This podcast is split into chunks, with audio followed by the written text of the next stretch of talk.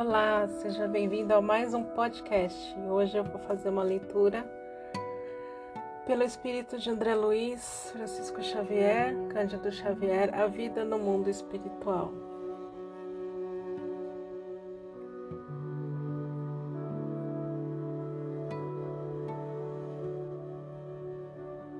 Página 8 Renovação.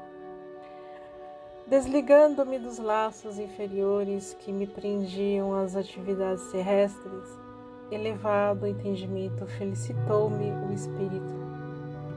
Semelhante libertação, contudo, não se fizera espontânea.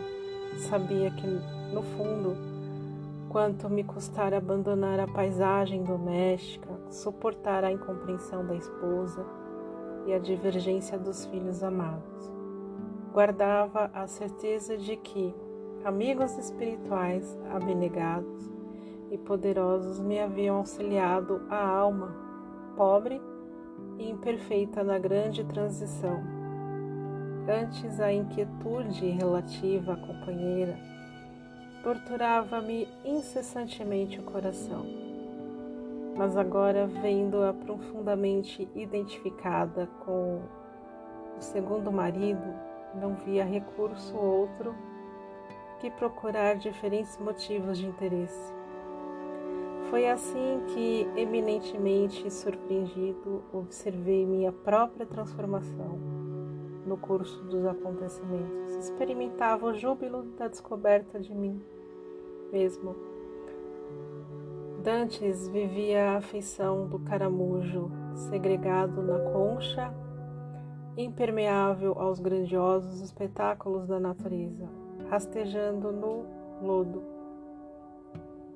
Agora, entretanto, convencia-me de que a dor agira em minha construção mental, à maneira do alvião pesado, cujos golpes eu não entendera de pronto.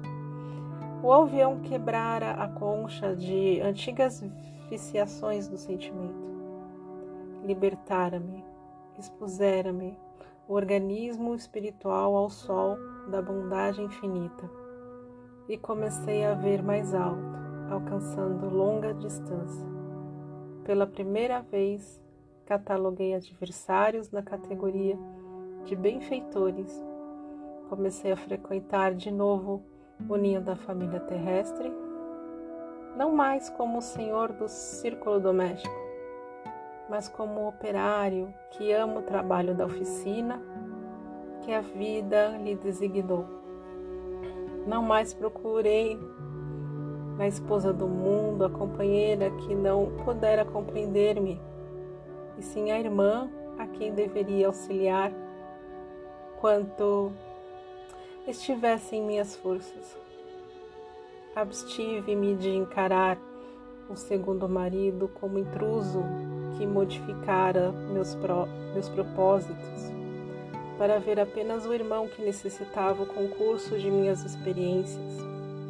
Não voltei a considerar os filhos propriedade minha, e sim companheiros muito caros, aos quais me competia estender os benefícios do conhecimento novo amparando-os espiritualmente na medida de minhas possibilidades.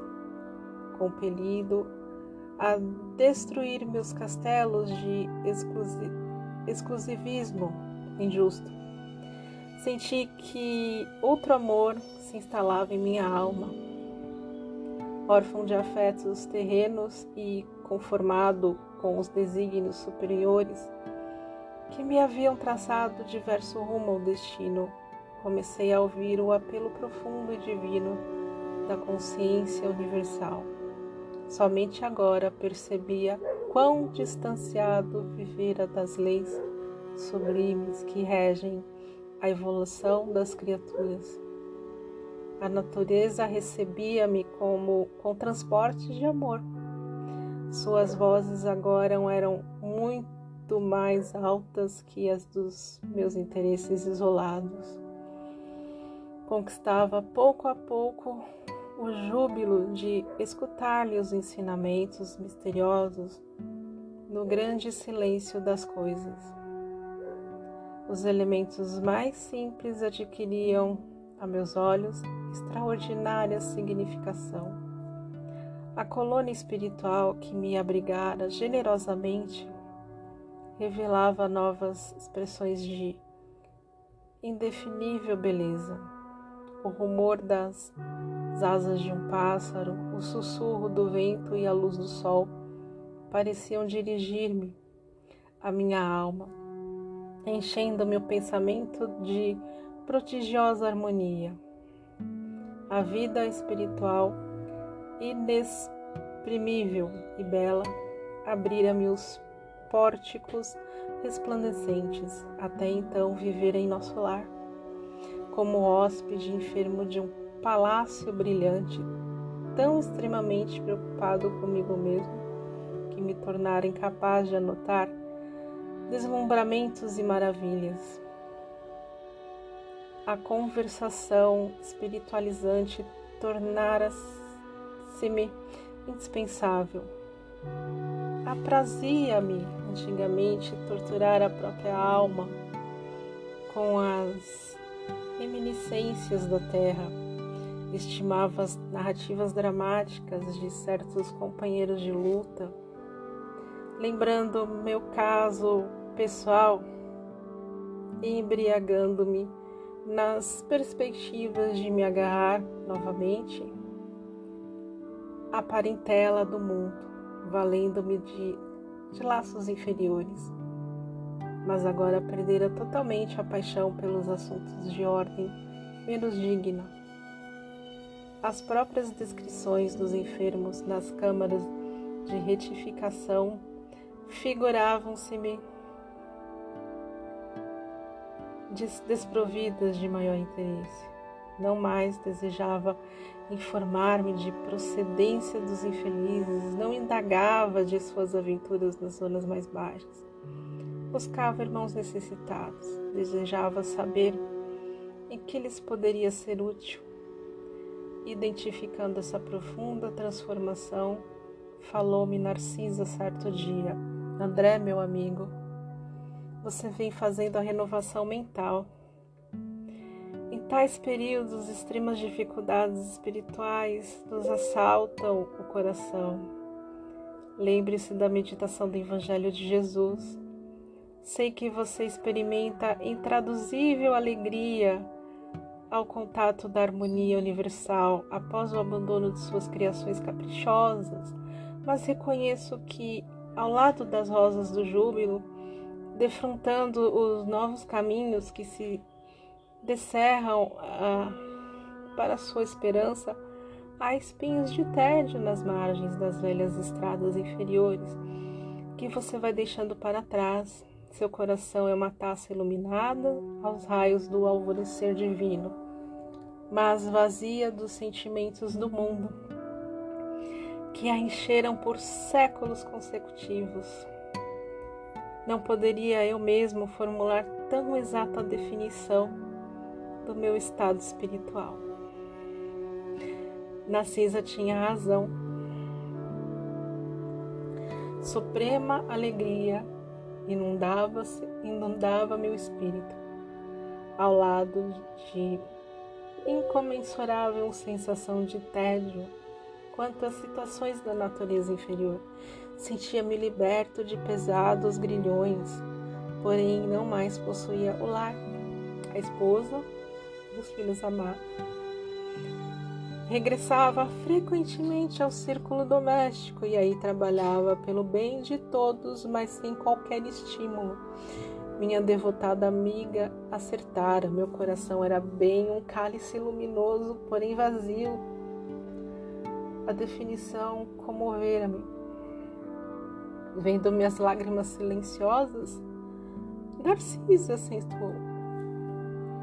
Encha suas taças nas águas eternas daquele que é o doador divino. Além disso, André, todos nós somos portadores da planta do Cristo na terra do coração.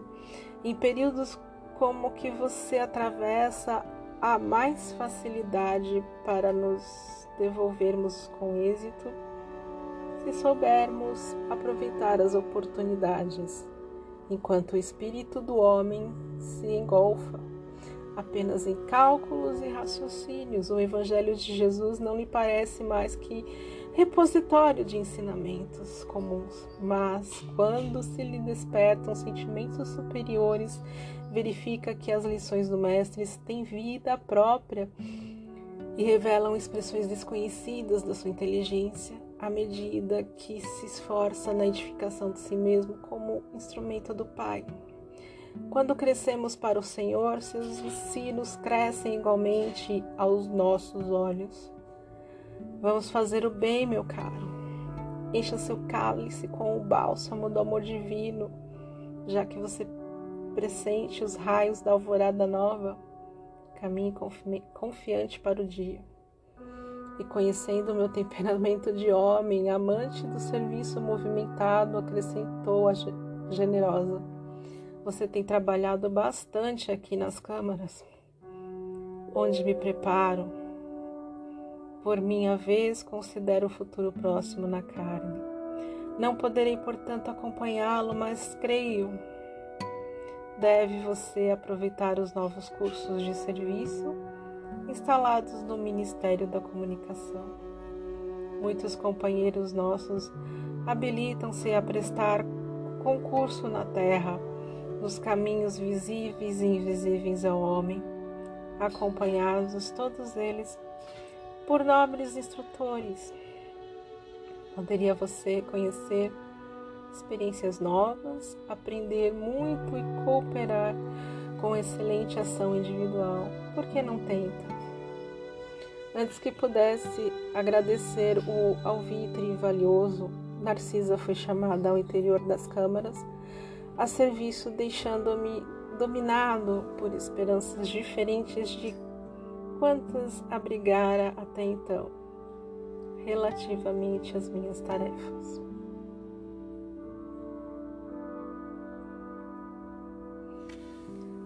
Obrigada. Espero que essa leitura possa lhe acrescentar no seu coração. Confesso que eu fiquei emocionada um pouco essa leitura, porque é André Luiz, é a vida dele, né? Quando ele, na verdade, quando ele desencarnou, ele não aceitava muito. E aqui é, ele está percebendo que, na verdade, nós estamos só de passagem nesse mundo, né? E, e ele percebeu que a esposa dele era somente uma companheira que ele não precisava ficar revoltado com a situação de que ela estava casada com outra pessoa, porque às vezes levam séculos para nós revermos os nossos familiares, ou até dias, isso depende muito da evolução espiritual de cada um. Mas eu espero, é, espero que tenha acrescentado e que vocês possam apreciar. Não vou ler somente livros espíritas, vou ler outras coisas também. Eu não vou ler o livro por completo, porque eu só quero que vocês percebam quanto a leitura é gostosa. O livro, o nome do livro é Os Mensageiros, né? É uma são várias aqui a vida no mundo espiritual é uma coleção e, é a coleção pelo Espírito André Luiz. Quem escreveu foi Francisco Cândido Xavier, A Vida no Mundo Espiritual. Vale a pena, gente, vale a pena as leituras. Leia uma vez por dia. Se não ler, é, ouça meu podcast. Espero ter contribuído. Fiquem com Deus e até a próxima.